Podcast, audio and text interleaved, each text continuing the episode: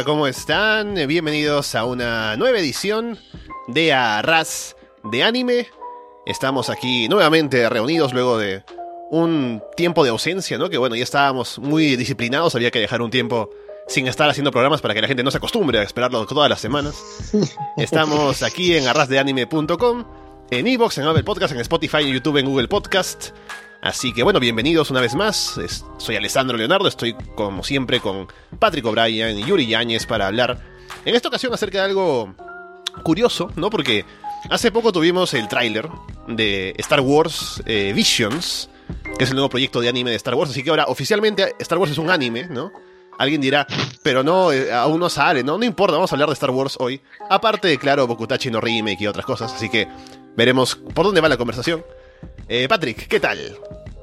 Hola, Leona Yuri, ¿cómo están? Aquí listo para soltar así unas cuantas bombas polémicas sobre, sobre Star Wars y, y nada, y conversar y, y hacer unas cuantas referencias también a, su origen. Yo soy así fanático gigante de, de Star Wars y he consumido muchos medios de Star Wars, entonces nada, creo que, creo que puedo dar un insight interesante. Y está por aquí Yuri, ¿qué tal? ¿Qué tal, Verona? ¿Cómo estás? ¿Qué tal, Patrick? Ali. Eh, bueno, ha sido una buena semana, ¿no? Como para descansar. De hecho, este, me pareció súper interesante ver a Star Wars como anime. Eh, también soy fan de, Star Wars, me gusta bastante. No sé si tanto como Patrick, pero bueno, no sé. Creo que el tráiler no sé si me ha emocionado tanto, como de repente para entrar en conversación no, no sé si me ha emocionado tanto, pero creo que, que es una propuesta interesante. Yo, bueno, viendo el tráiler, ¿no? Lo vi, lo volví a ver ahora antes de empezar a grabar para nuevamente tenerlo un poco fresco. Eh, me parece que es, es interesante porque tiene potencial. Siempre, a mí me ha gustado mucho cuando se trabaja en el, el universo de Star Wars por fuera de las historias principales, ¿no? Por ejemplo, eh, los videojuegos, eh, los spin-offs, ¿no? Eh, Rogue One, por ejemplo, fue una película que me llamó la atención porque era, sí, ligada a la rama principal de la trama, pero iba por otro lado, ¿no? Explorando un poco el mundo por otras partes, ¿no? Del universo Star Wars. Así que, viendo este, este proyecto de anime, que un poco para dar los datos, eh, se supone que se estrena en el día 22 de septiembre en Disney Plus. Son siete estudios que trabajan en aparentemente nueve historias originales. Así que no sé cómo dividirán en si van a ser episodios o van a ser como ovas, ¿no? Qué sé yo. Ya veremos cómo, cómo es, pero me llama la atención. Aparte, por lo que he visto en el tráiler, está como bien animado, ¿no? Porque claro, Disney básicamente controla el mundo, así que un dineral por ahí no le faltará parar a los estudios y que, y que puedan hacer una buena producción. Así que me parece que tiene potencial y me llama la atención cómo serán esas historias. Eh, Es que, es que eso, eso es justamente algo que como que, mira, como que me dolería que, que, que ese anime no esté muy bien, ¿entiendes? Porque Disney, pues, este, como tú dices, ¿no? Es, es amo y señor del mundo, así que como que algo de sacar dinero como que no, no les viene mal y creo que Star Wars es una saga uf, exitosísima. Entonces, como que tratar de, de explorar un mercado como que el anime con, con algo como Star Wars, no sé, como que no sé, me, me, me, trae como que sentimientos encontrados, ¿no? Porque digo, oye, qué paja van a hacer algo de un anime de algo que me gusta ya en, en, en, en las películas, pero, pero digo, pucha, pero a Disney lo veo como una, esa máquina, ¿no? Que quiere arrasar, que quiere aplastar todo la, lo que es el, el, el, streaming. Entonces, como un Sith Lord. No sé. Sí, sí, entonces, ¿no? Entra en mí el, el, capital, el, anticapitalista, ¿no? Y dice, no sé, Disney arruina el arte, pero también como que no tiene mucho sentido decir eso, ¿sabes?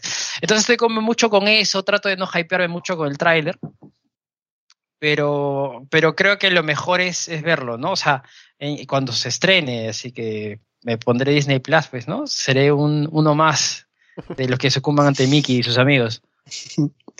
Claro, bueno, yo primero, ante, ante todo, saludar a nuestros amos y señores de, de Disney. No, por favor, no, no escuchen a, a, estos mortales. No, no, no, mira, este, justo tenía una discusión, tuve una discusión con un amigo al respecto, ¿no? Él, él directamente, no lo planteó tan elegantemente como Yuri, él dijo directamente, ¿sabes qué? Esto de acá me parece prostitución de, de la marca, ¿no? De la franquicia. Uh. Entonces, para esto yo había pasado súper emocional el tráiler porque a mí el tráiler sí me hypeó así a la, a estratosfera y, de regreso. Entonces, eh, como que eh, hicimos un ejercicio de, de, de memoria, ¿no? Le digo, mira, desde que salió Star Wars, solamente la. Él dijo, sus palabras fueron: Esto de acá me parece prostitución. Ok, este. Yo le dije, mira, desde que salió la. la, la te hablo a ti, Rodrigo Rengifo, que más te vale que, que veas este podcast. La, la tril- o sea, el, el plan original era una sola película, pero vieron el potencial de, de hacer algo más e hicieron la trilogía original, ¿no? Que es este A New Hope, eh, El Imperio contraataca y este El Retorno al Jedi. Ujú. Entonces, claro, el, el, guion original era A New Hope nada más, no era, un, no era el episodio 4 para esto, era, era solamente Star Wars. Y él me decía, mira, si vamos a reducir todo a que todo es prostitución, entonces no, solo tendremos una película, ¿no? Le digo, sí es cierto, pero lo que, lo que elevó a Star Wars al nivel de Star Wars es la trilogía original. Todo lo... Star Wars, eh, si solamente hubiera salido la trilogía original, hasta, hasta el día de hoy Star Wars seguiría siendo Star Wars, ¿no? Sería estaría ahí con, con Ciudadano Kane y, y- e Indiana Jones y todas esas películas así que, que han marcado en su, en su ámbito el, el cine, ¿no? Y después ha venido como que obviamente dijeron, oye, esto da, ¿no? Da platita. Entonces comenzó a salir Star Wars en todos los medios imaginables y mira, sin, ir, eh, sin irnos muy, muy acá al presente, hay la, la- el infame especial de Navidad, que de hecho se sabe que es muy difícil conseguir copias de eso, porque lo destruyeron, porque es una vergüenza. Y toda la gente involucrada siente vergüenza de haber participado en el, en el especial de, de Navidad. Pero Mark como- Hamill, Como nuestra actuación de promo, básicamente, ¿no? claro, como no. bueno, hasta hace cinco segundos estaba orgulloso de eso, pero Oh, ¿qué pasa? Pero- Yo, sigo, yo soy orgulloso de la actuación de promo. Bueno, No, depende estuvo también. bueno. Estuvo buena, estuvo buena. sí, de la del Día del Maestro estuvo buena. E- estuvo bueno, hermano. Sí, ahí es más, hubo un poco de comentario ahí que sin querer, sin querer hicimos cuando interpretaste al director como un mafioso. Un poco de O sea- contexto solo para que la gente que eh, eh, interprete, y no sé por qué coño estamos hablando de esto, pero ya que viene al tema este, interpreté al director de nuestro colegio y lo interpreté como un mafioso y en ese entonces no sabíamos para- que efectivamente era un mafioso. claro, solamente fue un tema para dar risa, ¿no? Como que equiparamos, dijimos, ok, es poderoso, qué sé yo, bueno, que sea un mafioso, y va, resultó ser un mafioso. Claro. La realidad superaba la ficción, ¿no? Tal cual. Vol- Volvamos a Entonces- Star Wars, por favor. Bueno, volvi- volviendo a Star Wars, Mejor digo que es Este- presuntamente mafioso, por, por si acaso. presuntamente Presuntamente mafioso. No, no hemos aparecen en dicho tu nombre, casa. pero sí, sí, sí. Este, bueno, la cosa es que después de eso, digamos, todo lo que ha salido de, eh, de- después de eso realmente no era necesario, ¿no? Star Wars ya tenía la, la digamos, el estatus de, de leyenda, ¿no? Entonces, este, la, la, la, la trilogía de precuelas no era necesaria y de hecho en su momento cuando salieron fueron detestadas. Ahora que la gente que la recibió de esa generación, ahora estamos grandes y a muchos les gusta, pero un fan de Star Wars de la época ya más grande que, que recordaba Star Wars de su niñez decía, oye, esto, esto es basura. Y veo que la historia se está repitiendo con las nuevas de Star Wars, con la Mm. trilogía de secuelas, que parece que empezaron bien, empezaron con, con, con las intenciones correctas y, el, y su corazón puesto en el, en el sitio correcto, pero, pero no tenían una hoja de ruta y la llevaron por, por cualquier sitio, ¿no? Pero además de eso, no solamente tenemos las precuelas y las secuelas, tenemos lo que ahora Disney llama el universo expandido, que son series, películas, no son, no sé si películas, pero son, hay series que son, por ejemplo, las, las guerras clónicas de Gendy Tartakovsky, ¿no? Que salieron en el 2003, si no me equivoco, que Gendy Tartakovsky es el creador de Samurai Jack, eh, el laboratorio de Dexter, ¿no? E hizo esta serie que ya no es canónica, ahora es universo expandido. Tienes libros de libros, de libros, de libros, de libros, de libros que son universo expandido. Y además tienes, tenemos este, videojuegos, ¿no? Tenemos Knights of the Old Republic, tenemos... O sea, tenemos una, tenemos una cantidad inmensa de medios de Star Wars, tenemos juguetes, tenemos los P's así para los caramelitos, Pero por, por, algún motivo, después de toda esa cantidad de cosas, a mi pata, esto en particular, ¿no? El, el, el, anime, le No, parece ya- prostitución. Esto ya Claro, dio un paso. no, es- es muy lejos. Claro, ya, Ya, esto es muy lejos. ya. Claro, ya, no, pues, no, vos, están locos, ¿no? Está bien, puede, puede haber, este, ¿cómo se llama? Eh, secadores de platos con la cara de los personajes, pero anime, no, no, no, lo siento, muchachos. Creo que fueron muy lejos. Largo, muy cerca del sol, ¿no? Eh, pero, o sea, creo que eso se reduce otra vez a el prejuicio que puede haber con respecto al anime, ¿no? No sé si de pronto eso tenga algo que ver, ¿no? La gente que es fan de Star Wars, digamos fan que es de, de la tradición, ¿no? De Star Wars, de las películas originales y demás, dirá, pues bueno, esto claramente está dirigido a un público infantil, en lo- eh, a lo peor, ¿no? Sino otaku, ¿no? Que seguramente gente que no ve Star lacra. Wars, esas basuras, ¿no? Que, que ven solo gente que se pega, ¿no? Y, y no sé, hentai, ¿no? Vamos a ver Star Wars ahora eh, en Disney Plus.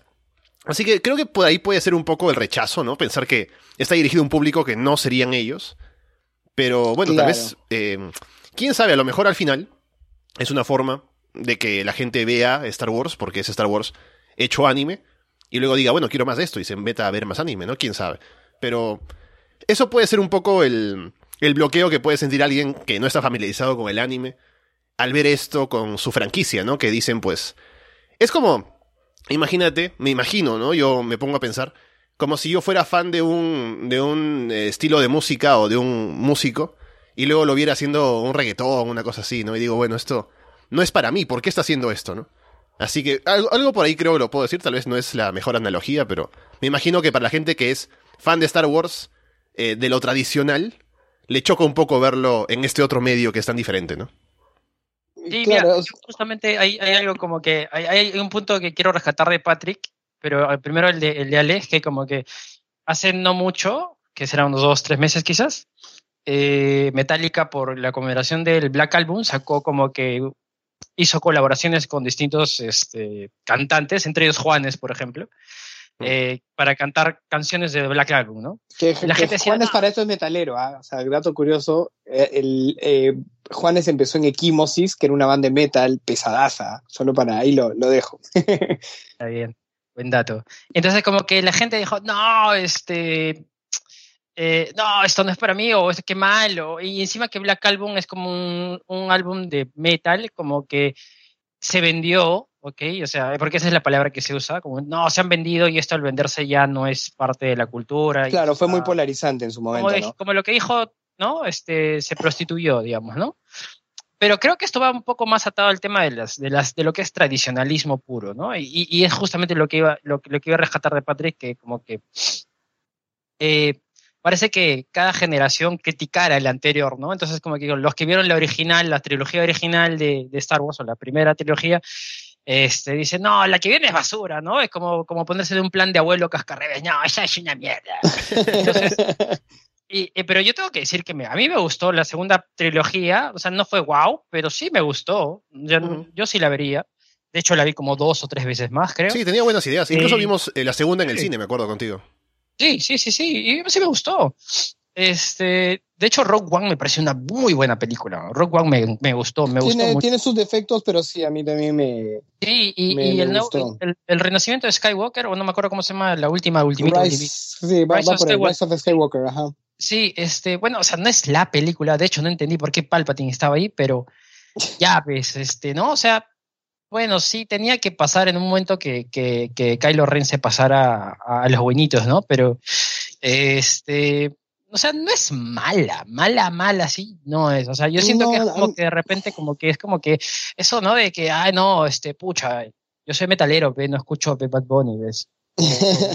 Algo así. Claro. Entonces- o sea, sí, yo- tiene críticas válidas, ojo, a Ponte, yo siento que no, no han tenido una hoja de ruta, ¿no? No, no es que tenían planteadas ideas que iban a ir de la primera a la, a la tercera, ¿no? O mejor dicho, lo que vendría a ser la séptima a la novena, ¿no? Se nota que han ido planteando ideas conforme han ido, han ido avanzando las cosas y no, no han tenido como que muy claro lo que tenían que hacer, ¿no?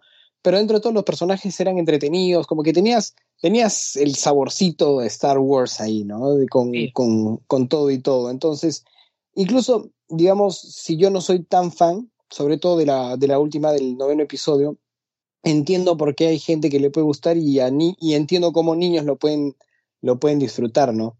Y ponte, yo le preguntaba a ese amigo por qué, o sea, por qué esto sí es prostitución, pero no se ves. Eh, seis, seis películas, el, el luego, o sea, seis películas de, del timeline, digamos, principal, ¿no? Pero aparte tenemos los spin-offs de Solo, tenemos Ajá, el spin-off de Rogue One. El Mandalorian. Claro, Bueno. tenemos las series de El Mandalorian, tenemos las series de eh, Guerras Clónicas, las Guerras Clónicas no de Tartakovsky, sino las que son 3D, que para esto son muy buenas y muy divertidas.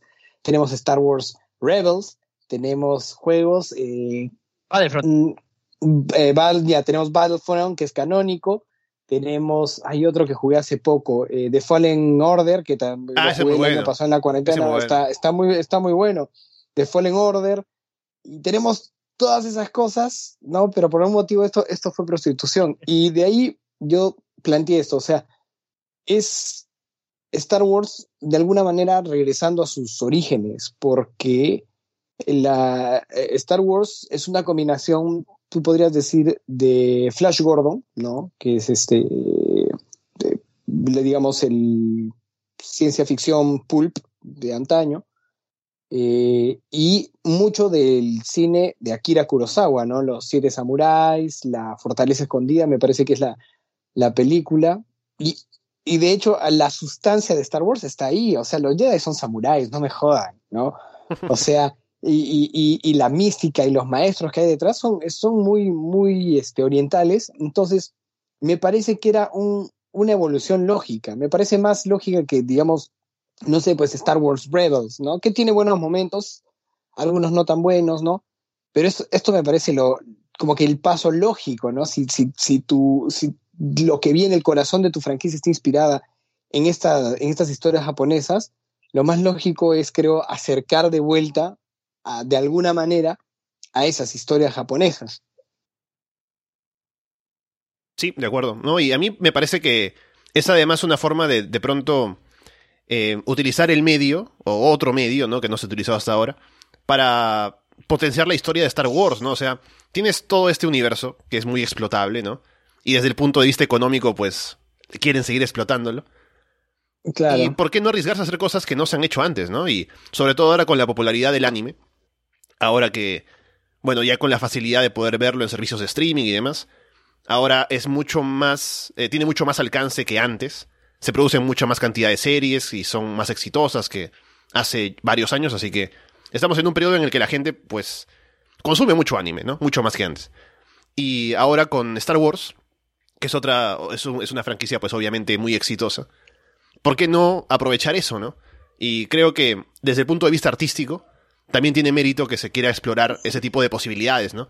Por el lado de la, la producción de los estudios, por el lado de las historias que se pueden contar, así que al final creo que si alguien se anima a ver esto, bueno, ya veremos una vez que esté el producto terminado, ¿no? Pero creo que querer negarse a verlo sería perderse una experiencia que puede ser muy interesante, ¿no? Y sí, seguramente se podrá criticar dependiendo de al final cómo, cómo se arme la historia y de pronto qué elementos utilicen y demás. Pero creo que al final, pues, las posibilidades que trae son muchas como para ignorarlo, ¿no? De entrada, sin haber, darlo, haberle dado la oportunidad de verlo. Claro. Ahora, para esto, Star Wars, cuando dices eh, negar a verlo, para el, el amigo que dijo esto no se va a negar a verlo. Y yo digo esto, Star Wars Ajá. es una novia tóxica que no importa lo que te diga, tú vas a decir que sí. vas a decir, esto me parece basura, no puedo creer lo que está haciendo, pero sí, vamos, sí, sí, de todas maneras. ¿Vas a verlo? Hell fucking yeah. O sea, que lo estás dudando. Obvio que lo voy a ver. Eso es lo que me da risa. Y Claro, al en realidad- vamos a caer.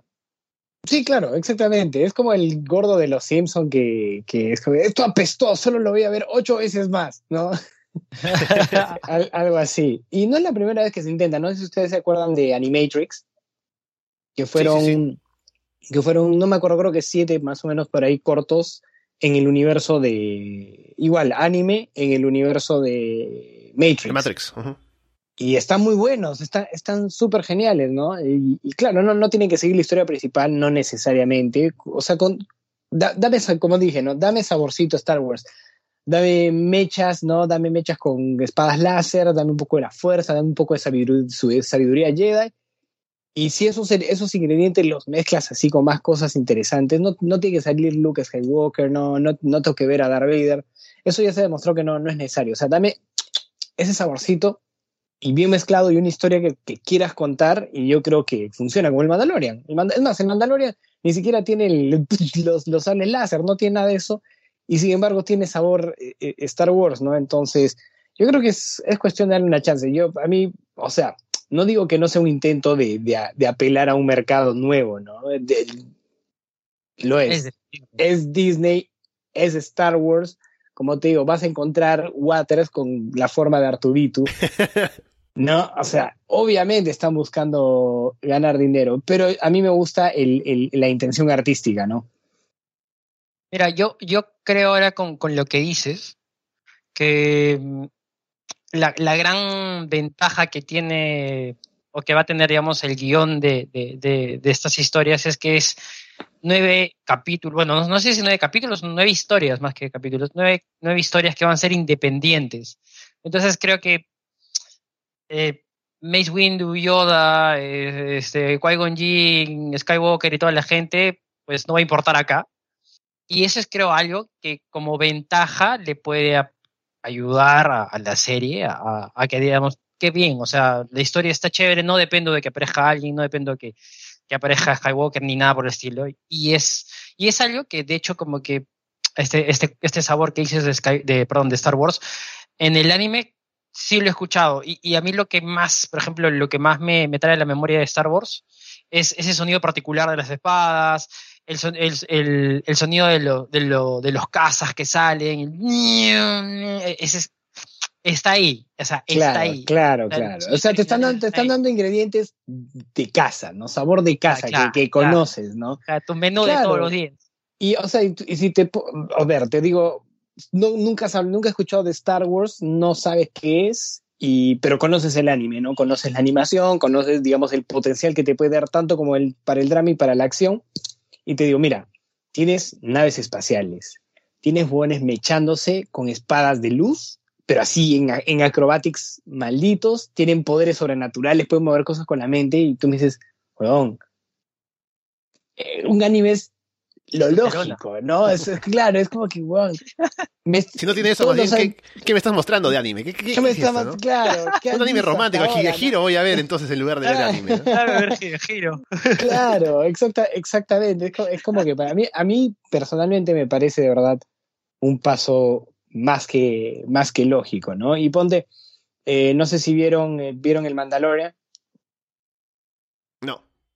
Lo tengo no. ahí en la lista de espera, pero no lo he visto es, es lo mismo, es una historia que realmente no necesita personajes de la saga original o de, digamos, del, del, del, del arco argumental principal casi no hay. Es más, me podría decir, para no spoilearles que no hay, pero este es, es, una, es una historia que se para por su, para, por su propio peso y es genial, o sea, y es, es un western ambientado en, en Star Wars, ¿no?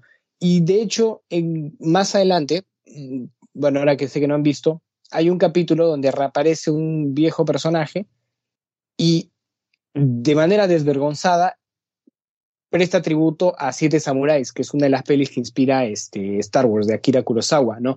Y muchas tomas, muchos encuadres, muchos, muchas escenas son tomadas, prestadas directamente de, de Siete Samuráis. Entonces, toda la estética, toda la, digamos, este, la, la estética, la, la filosofía, eh, la forma de, las formas de pelea, qué sé yo, todo eso viene prestado de la, de la cultura oriental, entonces no veo por qué carajo.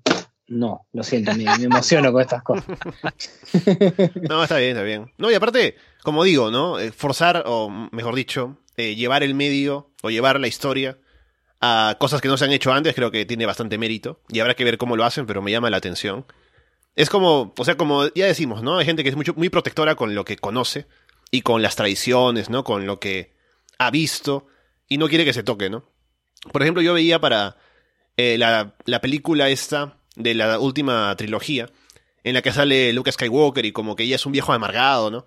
Y la gente decía, no, ¿qué pasa? Ese no es Luke. eh, no, es, no, es, no es el look que yo conozco, ¿no? Y un poco que No eso fue... Hashtag no my look. Claro, la gente decía, pues, eh, estaba muy molesta porque habían, se habían metido con el personaje que ellos conocían y que además era como el símbolo de la esperanza en el pasado, ¿no? Y ahora, pues, era todo lo contrario. Pero a mí me gustó porque era, primero, algo que no esperabas, ¿no? Y mm, segundo, que tenía también una justificación que luego se explica, ¿no? ¿Por qué es que Luke llega a hacer eso? Y más bien creo que eso sería algo que, o sea, cuando al ver la película uno dice, bueno, ¿por qué es que estamos con esto ahora así, ¿no? ¿Qué ha pasado? Y uno después, cuando, cuando ve qué es lo que sucedió, entiende un poco más, entonces tiene algo más ahí para sacar a la historia, ¿no? Pero por eso algo que valoro en esa, en esa trilogía, creo que fue la segunda película, justo la que vi con, con Yuri en el cine, era la, la- esta película en la que hacían mucho de subvertir los, los tropos, ¿no? O de pronto tener una expectativa que al final iban por otro lado, ¿no?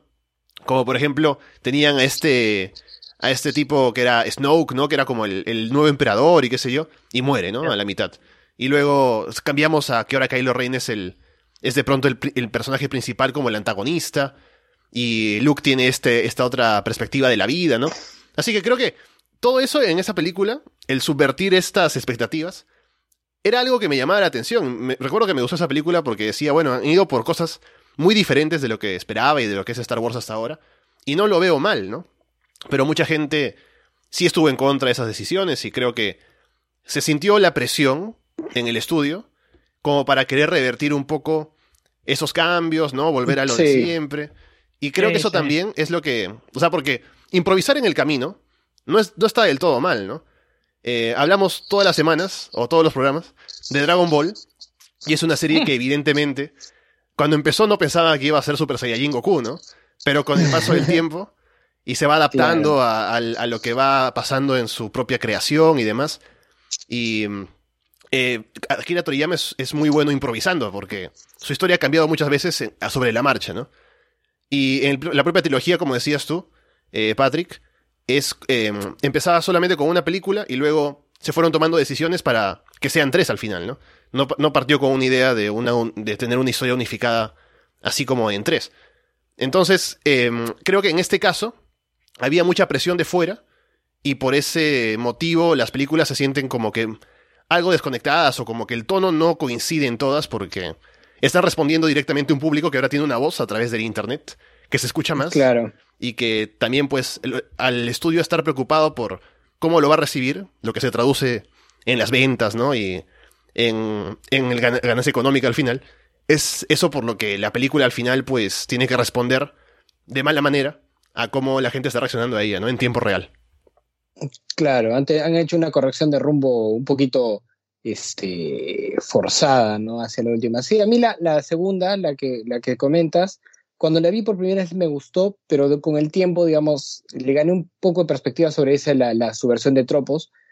Y no está mal, pero sí siento que no fue tanto subvertir por, por generar una narra- narrativa interesante como lo hacía, por, por ejemplo, Game of Thrones o Shingeki, Ujú. sino era más subvertir Por por, subvertir, ¿no? Como, claro, por el, por el shock. Y eso me parece que ah, con el tiempo ahora había con un poco más que se quitó el hype y todo eso, como que, al menos desde mi perspectiva, lo he podido ver, ¿no? Pero sí, es una peli que, digamos, Es respetable. le, le- le- le quito, le quito eso y, o sea, sigue siendo genial, ¿no? Tienes lo- los efectos especiales eh, prácticos, tienes una fotografía hermosa, las peleas son son súper chéveres y como digo, los personajes siguen siendo interesantes, son chéveres de ver. A mí me gusta este, escuchar a, a, a Kylo Ren y ver a Rey conversando con Finn, o sea, y, y, y- y no sé, a la larga me hubiera gustado ver más, más de ellos, ¿no?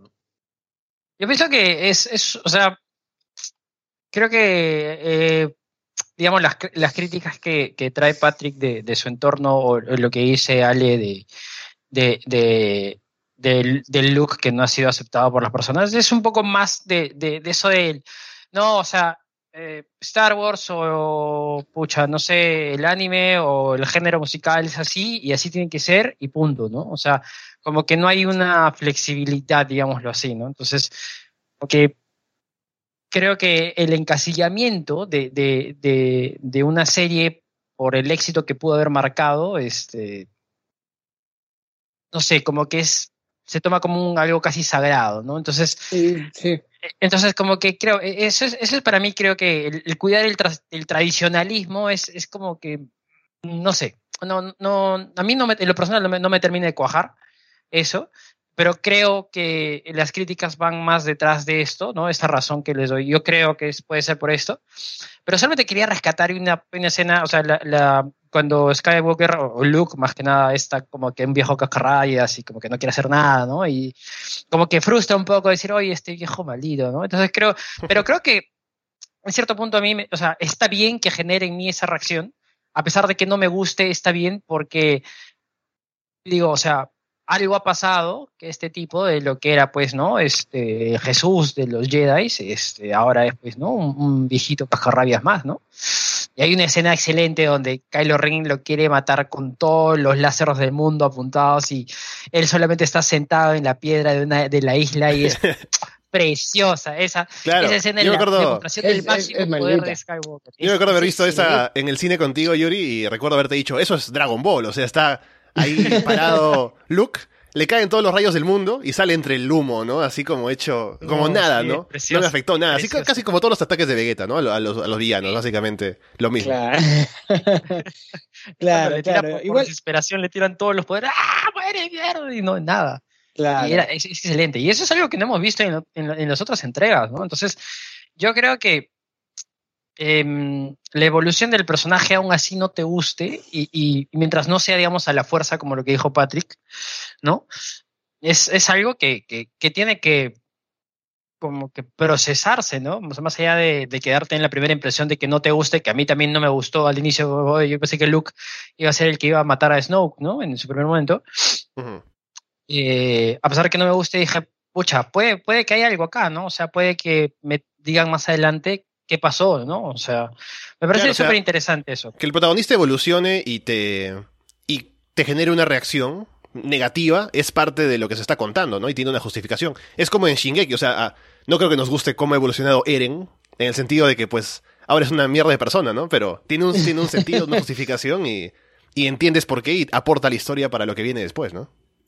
Claro. O sea, igual yo, yo siento que eh, hubo un encuentro y que por ahí a la gente también le encuentra una, una, explicación al disgusto, es que hubo un encuentro de filosofías entre el director de la 7, que es este, el, avatar ñoño, J.J. Eh, Abrams, y el director de la segunda, que es Ryan Johnson. Eh, ¿Qué pasa? J.J. Abrams tiene una filosofía y que puedes ver en, todo su, en toda su obra, o en casi toda su obra, que es la, la filosofía de la caja de las sorpresas, ¿no?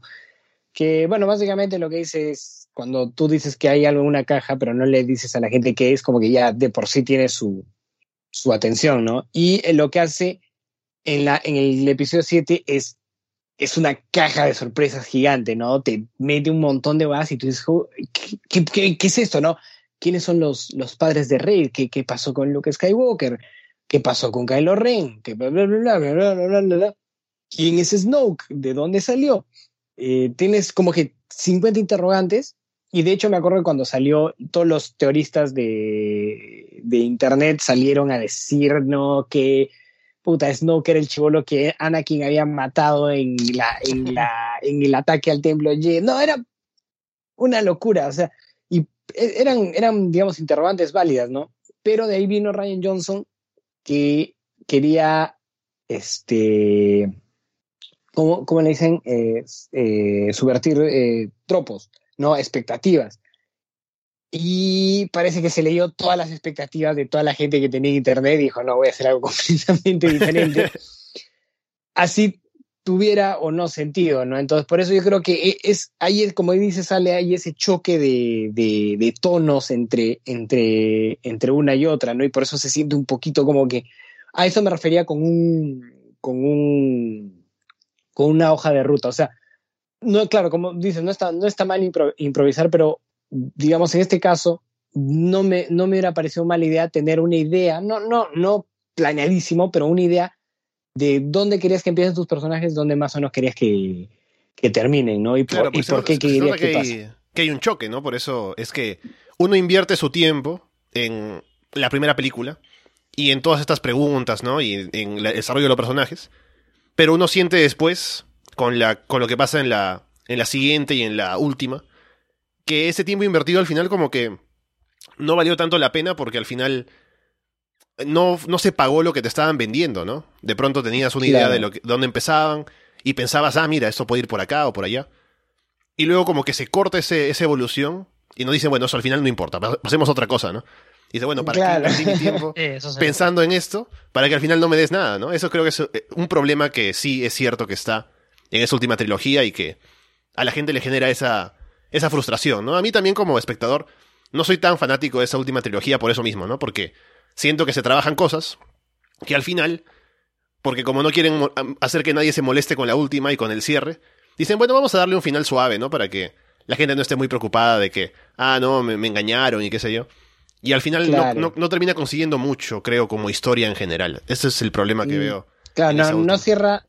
No, siento que las dos primeras trilogías, incluso la precuela, que no, eh, yo tampoco soy tan fan de la precuela, las disfruto, pero no soy tan fan.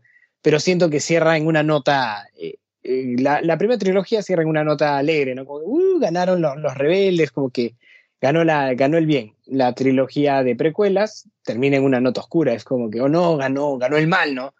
Y esta es como que ah, gan- ganó al- alguien, supongo. que- O perdimos todos. Mm, O perdimos todos, ¿no? Es algo así, ¿no? Y creo que el ejemplo más claro es el, el- los papás de Rey, ¿no? J.J. Abrams plantea la pregunta, ¿quiénes son los papás de, de Rey? El- está buena la pregunta, es interesante, pero este aún no tenía una respuesta. Dijo, ah, ya se me va a ocurrir. ah, Tranquilo. ¿no? Ya, ya, lo- ya ahí, ahí sale, ¿no? Vino Ryan Johnson, que quería este, joderle a las expectativas a todo el mundo, dijo, no son nadie. ja, ja, ja, ja, ja, ja". ¿no?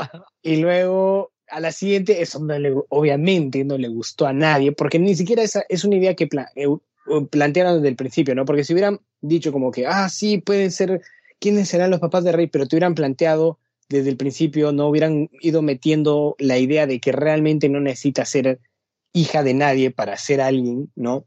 Que puede ser ella rey porque es rey y ya, ¿no? Y al, fin, al final les hubiera sido, hubiera habido catarsis, ¿no? Como que, ah, maña, no, no es hija de nadie. Qué bien, ¿no? Y, sin embargo es, es rey, ¿no? Pero nunca, nunca plantearon eso. Siempre fue, simplemente fue, es la hija de alguien, hoy de quién será. Y boom, ¿no? Nos dijeron, no, no es la hija de nadie. Y luego salió la, la siguiente boom, no, no, mentira, mentira, sí es la hija de alguien, es la nieta de, de Palpatine. Y la gente fue como, ¿qué? ¿Palpatine te- tenía sexo? ¿Qué? hay un problema, hay un Claro, problema, hermano, sí, con, con que, o sea, retrospectiva, me tenía más intrigado, y eso es un dato verdadero, y eso es 100% verdad, me tenía más intrigado porque ese tripio tenía el brazo rojo, que por qué coño, o quién eran los padres de Rey. Te. Decía, Pero ¿por qué veo a ese tripio y está con el brazo rojo, hermano? ¿Qué le ha pasado, weón? ¿Qué ha pasado? ¿Y, no te la, y te la respondieron? Pero si- no pero te- Y no, y no, no la responde. Y no, No, y- es, un, es un dedo medio. no Creo que- pelea. O sea, el tripio es, No, un, pues. es, un, es, un, es un robot diplomático, no pelea. de protocolo, claro. De protocolo, gracias. Y no sé por qué tiene el brazo rojo. Imposible. Creo que sí ¿qué lo responden, pero en algún, digamos, sé. un material extra, no en algún libro, en algún que cómic. No. Pero sí, o sea, o sea, dato real, cuando vi a Citripio por primera vez en esa en esta en, las últimas entregas, como que decía, ¿por qué tiene brazo rojo? Y después decía, ah, el papá de Rey, ah, verdad, el papá de Rey tiene padres, ¿no? Habían planteado eso cuando se la llevan, cuando se llevan a- se la llevan, sí, pues. pero ahí lo veía a Citripio y dije, no, ¿por qué tiene el brazo rojo? ¿Y por Se qué había terminó- quemado, pe, por ¿Por, manejar por qué terminó con de el redondo? brazo ¿no? afuera. ¿Por qué, por qué Arturito terminó ahí empolvado? ¿no? Entonces, Coño, o sea, sí, o sea, de hecho, la, la muerte de Han Solo es lo más rescatable, creo, de la trilogía. Sí, sí, es un momento, es- es un gran es momento momento, es un momento muy lleno de, de, de sentimientos. No, y ponte, a ver, otra cosa interesante que plantea la serie, la trilogía, y que no llega a desarrollar es Finn, ¿no? Finn es, Sí. un, es un ex Stormtrooper que ya no puede con las cosas que está haciendo y que está viendo y este, se va, ¿no? Deserta de la, de la primera orden. Y realmente no, No, no termina de, de- no hacen de nada, no hacen, no hacen nada con eso, ¿no? Y curiosamente en el Mandalorian sí lo hacen. No les quiero spoilear, como no la han visto, les se la recomiendo, está muy buena. Eh, hay un personaje que para esto lo interpreta Bill Burr, que es uno de mis comediantes de stand-up favoritos, si no es mi favorito, que antes de salir el Mandalorian había, había dicho que leía el pincho Star Wars. este, pero bueno, no terminó formando parte de. Y este, y este pato interpreta a un Stormtrooper. Y, y es chévere, y es un arco chiquitito, o sea, ni siquiera es como que es toda la historia, no es un personaje secundario que aparece en dos o tres capítulos de las dos temporadas, y sin embargo, te dan la sensación de este hombre de que es un, es un antiguo Stormtrooper, está viviendo con las bajas que ha hecho, ahora, ahora no es una persona precisamente de, de bien, ¿no? Y tiene, tiene un momento, digamos, el, el, momento de la catarsis, como dije antes, que está muy, muy bueno y es uno de mis momentos favoritos, creo que de todo Star Wars, ¿no? Entonces, y lo hicieron en este pedacito de tiempo, ¿no? Y Finn tuvo tres películas y por eso el actor John Boyega dice como que siente que su personaje no, no le dieron el, espacio que le correspondía, ¿no? Y eso es otra cosa que sí también hubiera sido chévere, chévere darle, ¿no? Sí, bueno, ya que estamos ahora un rato antes de cerrar y pasar a, hablar de Bokutachi no Remake, ¿tienen algún momento favorito de Star Wars? ¿O alguna película que les parezca la mejor de las nueve? O bueno, con las además del spin-off y demás. Mm, mira, mi favorita, sin dudas, es El Imperio Contraataca. Es la favorita de la gran mayoría, yo lo sé. Mm. Eh, y mi momento favorito, para mí, eh, todo gira en torno a, Anakin y su paso al lado oscuro. Por eso me gusta mucho cuando le pone la máscara en el episodio 3 me gusta mucho, hay un, hay un episodio en, en Star Wars Rebels cuando Ahsoka, su pupila, le corta la máscara y se ve por un momento la, la cara de, de Darth Vader. Y Ahsoka escucha, no escucha la voz de Darth Vader, escucha la voz de Anakin llamándola y finalmente cuando Luke le quita la máscara. Ese simbolismo de la máscara, así como que esos son mis, momentos favoritos de mi, y mi peli es esa. Mi peli favorita es El Imperio Contraataca. Si no tienes por ahí un... la máscara, Sí, dale, dale. No digo, cuando le quitan la máscara en realidad es de la siguiente, pero bueno, sí, es, es, eso. Hmm. Te iba a preguntar si tenías un hot take ahí como, no sé, te parece Jar Binks que es eh, el mejor personaje de la serie, ¿no? Una cosa así. Ah, de, de, bueno, estaba el, el, Lo único es que me da pena el actor leí mucho sobre él, muchas entrevistas que vinieron después y cómo básicamente destruyó su carrera, destruyó, su autoestima, el papel, mm. la gente le mandaba amenazas de, muerte y en esa época oh. realmente el, email no era tan, tan común, entonces las amenazas le llegaban en papel, ¿no? Que yo me imagino un, un, impacto un poquito más. Encima la gente se daba el tiempo para, para escribir, ¿no? Y enviarle por correo, pagando, ¿no? Imagínate. Claro. Pero, pero o sea, te preguntaba, ¿tienes alguna opinión así como impopular, básicamente, sobre Star Wars? Algo que no sea muy común de pensar. una opinión impopular podría ser. Ah. Yo tengo una opinión impopular. A las, ver. las peleas de. Las peleas, y hablo de peleas de espadas, de, de, digamos, la segunda trilogía están mejor logradas que la primera. Claro, sí, sí, sí, sí, sí. Yo te iba a decir justamente, hablando de mis momentos favoritos, que la, la pelea de el episodio 1 de Obi-Wan y Qui-Gon Jinn con Dark Maul es buena, es muy bueno. Con la, doble espada, ¿no? Y, porque claro, si uno ve la, la trilogía original, es muchos años antes, es bastante más rudimentario en, en la coreografía y demás, ¿no? Como la primera, eh, cuando pelean Darth Vader y, y Obi-Wan, ¿no? Que son pelea de viejos, ¿no? Ahí un poco girando la, la, espada y mucho más.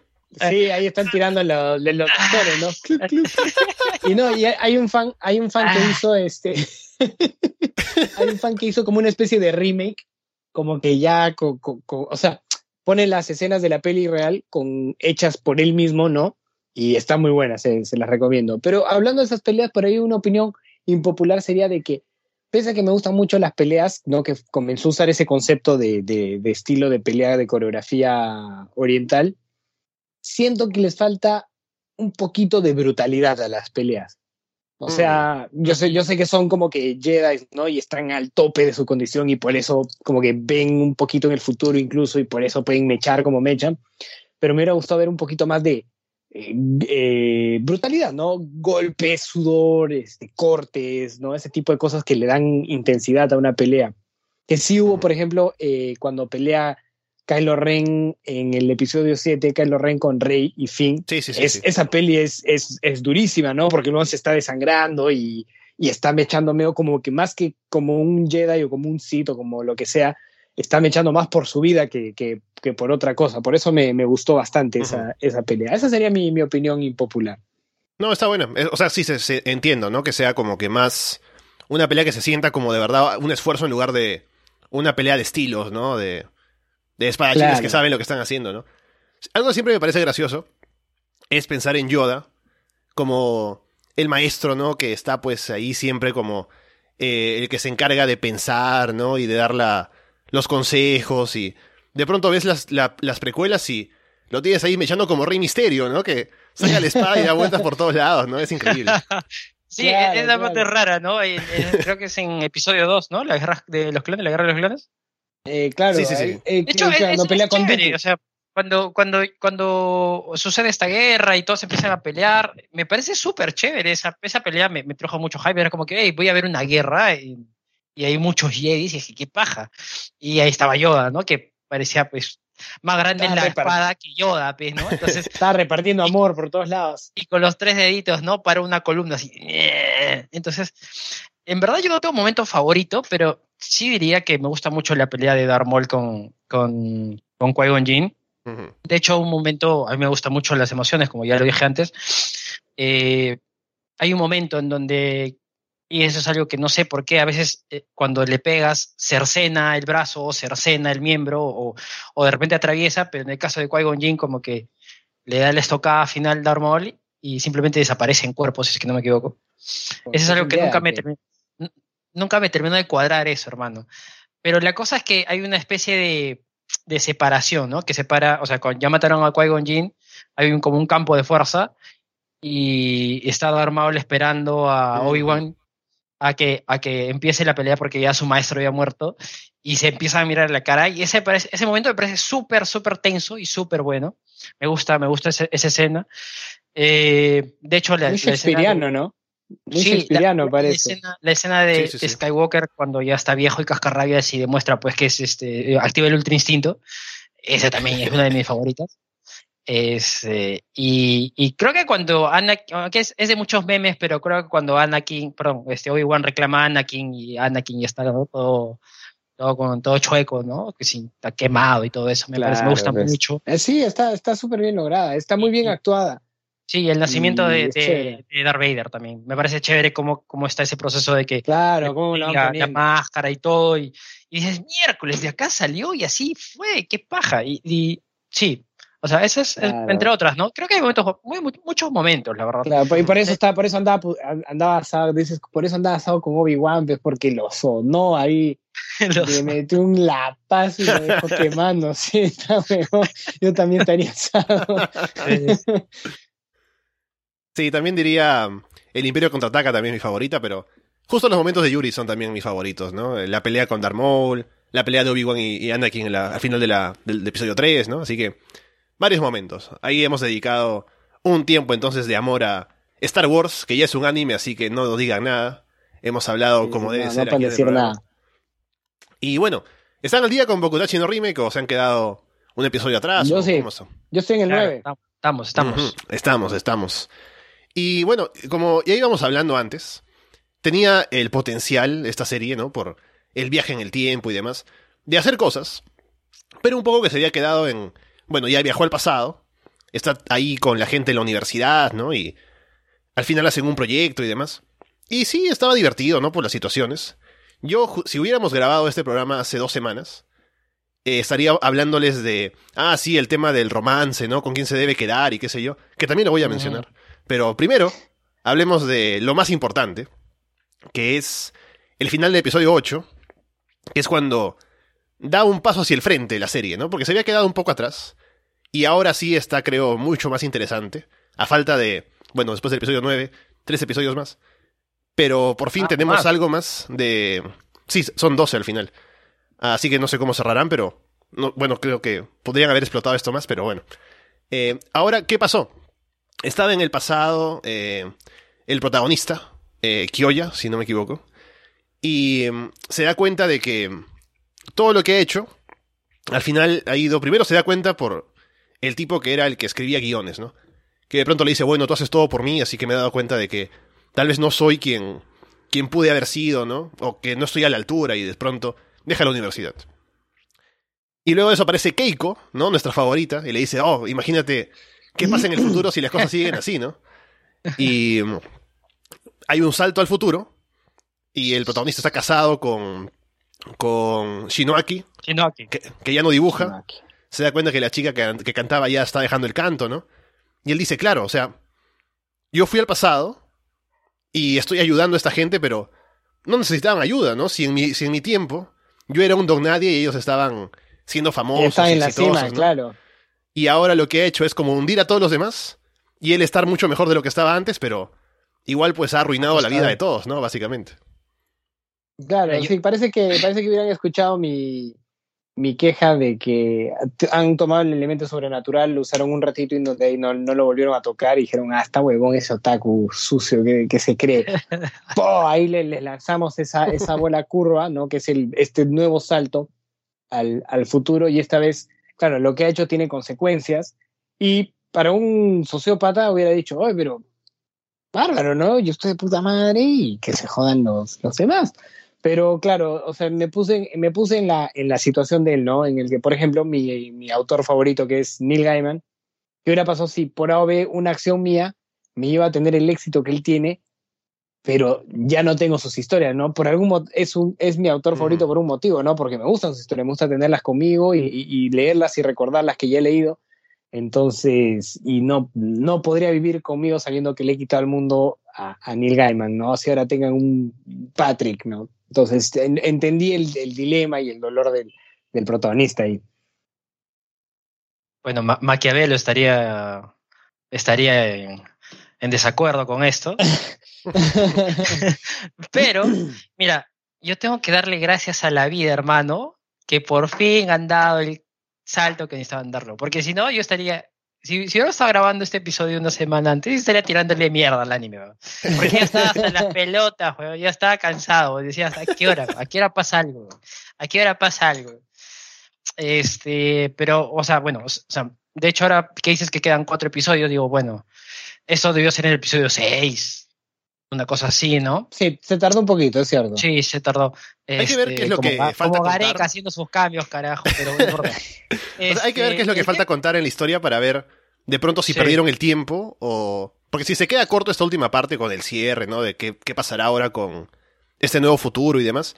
Si sentimos que le faltó tiempo para hacer más cosas ahí, de pronto sí, ¿no? Pero veremos si cierra bien, ¿no? Y si es que no, no perdieron el tiempo, o sí.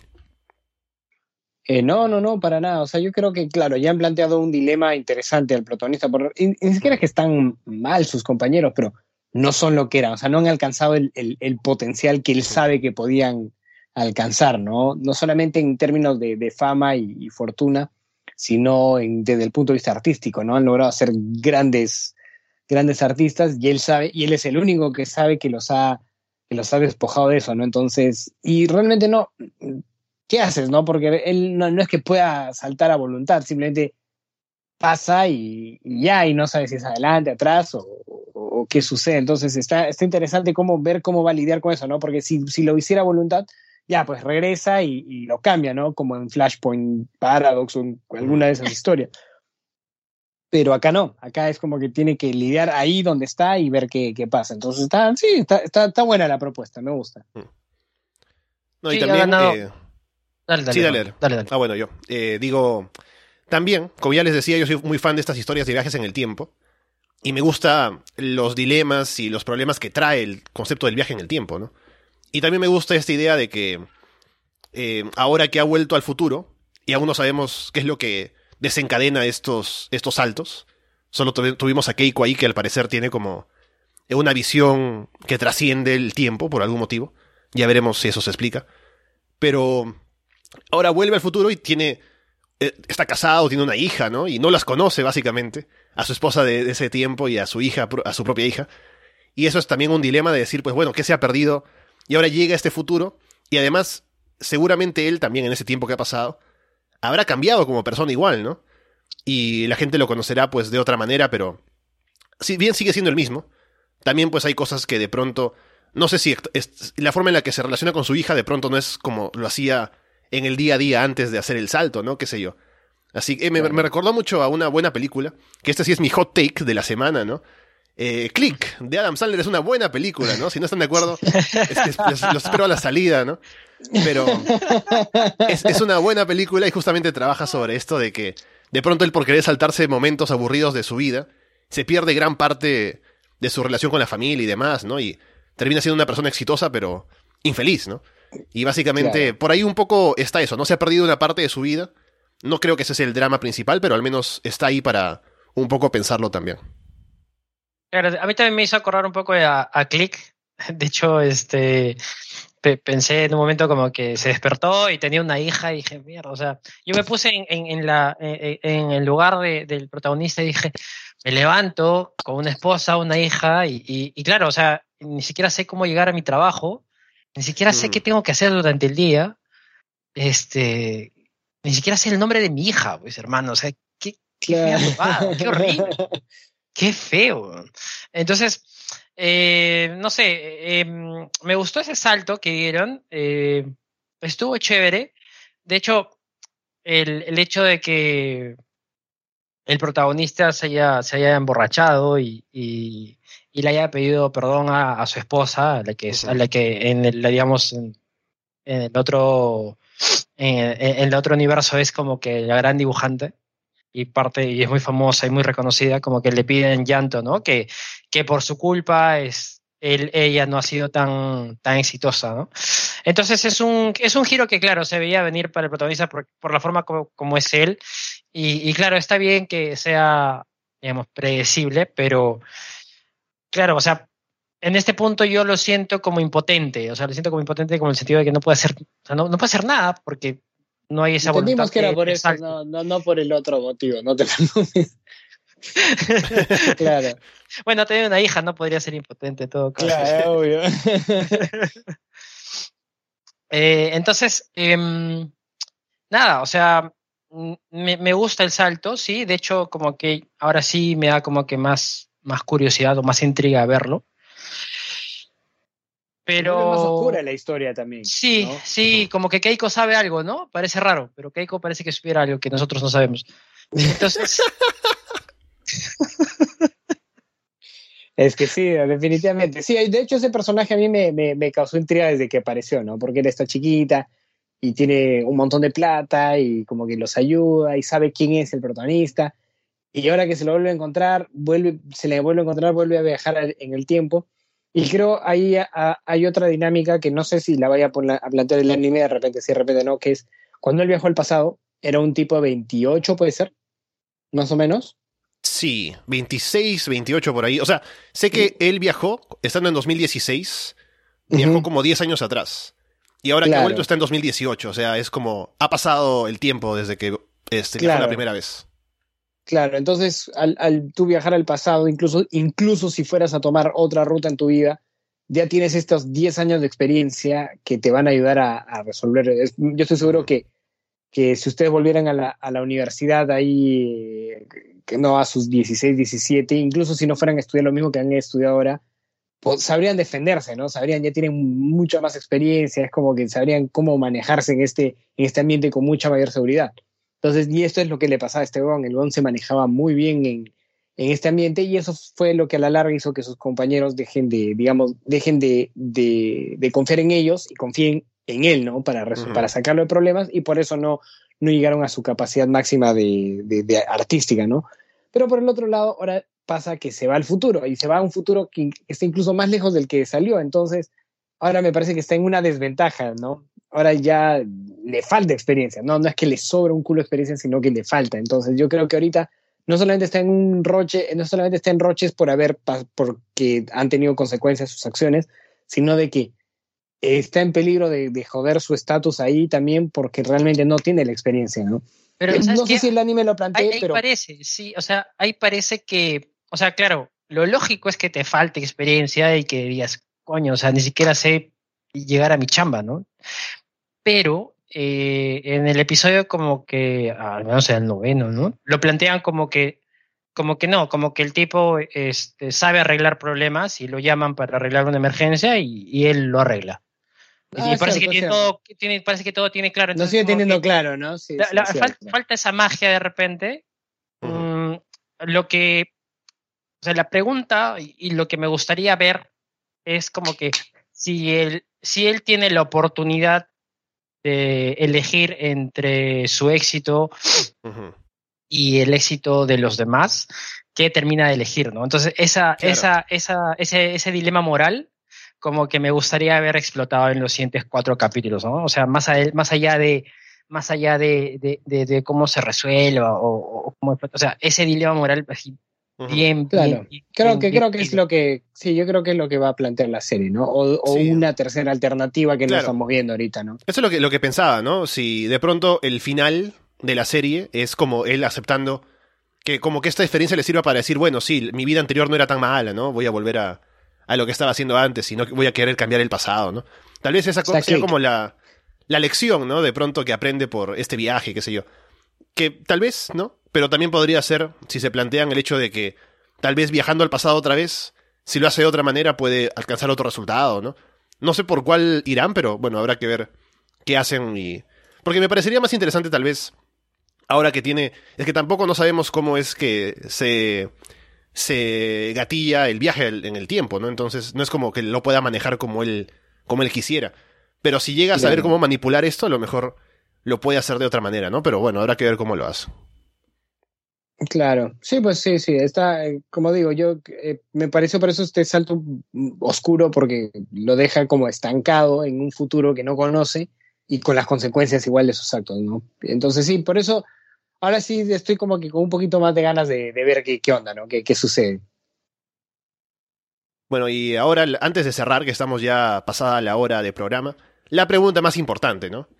¿Con quién se debió casar? ¿Está bien que se case con la chica de pelo azul, con la, con la pelirroja o con la rubia? Esa es el- la pregunta que todo el mundo quiere saber. Entonces, claro, viene la pregunta que en todo programa de anime o blog de la, lo que sea es Who best waifu? Es guay. Y el que es Who best waifu. Ay, ok. Y yo diría, eh, ¿cómo se llama la de pelo Kagasawasawa? No me acuerdo cómo se llama. La de pelo, la de pelo rojo. La de pelo rojo es la que más me vacila. Por algún, no, Mm. no estoy seguro por qué, pero sí, sí, sí. Ella, ella, ella. Bueno, yo, yo sí digo que elegí bien. Pelo azul. Yo sí me voy con pelo azul. Yo también, eh, Yuri es de mi mismo equipo, ¿no? Yo también pienso que Sí, sí, sí. esa es de la Pelo chica, azul. ¿no? Y también, durante el momento en el que estaba todavía en el pasado, me llamaba mucho la atención que esto iba a ser el, el enfoque de mi conversación, si, si grabamos este programa hace dos semanas, es que ya supuestamente están en una relación, ¿no? O sea, él, ella la- lo besó a él en el festival y han salido juntos varias veces, ¿no? Pero al final como que no es, no es como que algo ya est- que está dicho, ¿no? Por Claro, algún no, motivo. todavía no. Y todavía la otra lo quiere perseguir también y están como peleándose por él, pero si ya estás con ella, ¿no? Supuestamente, pero al final por algún motivo parecía que no, pero bueno, al final se casaron, así que algo bien habrá hecho. Claro. Bueno, con Ay, eso entonces, vamos cerrando el programa por el día de hoy. Habiendo hablado de Star Wars sobre todo y también de Bokutachi, estaremos de vuelta para hablar de más, tal vez la próxima semana. Ya voy a ver Evangelion, la última de este fin de semana seguramente, así que tal vez por ahí agarramos algo, si no alguna otra cosita, pero veremos cómo nos va. Estamos en arrasdeanime.com, en Evox, en Apple Podcast, en Spotify, en YouTube, en Google Podcast. Déjenos sus comentarios por donde puedan y recomiéndenos cosas también si quieren dejarnos algo para ver. Así que veremos cómo nos va para la próxima, Patrick. Muchas gracias, Ale. Gracias, Yuri. Ha estado súper interesante. Por ahí me puse un poquito intenso. Perdón, así.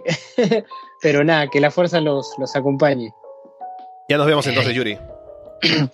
Claro, hermano. Igual, este, un placer, mi hermano.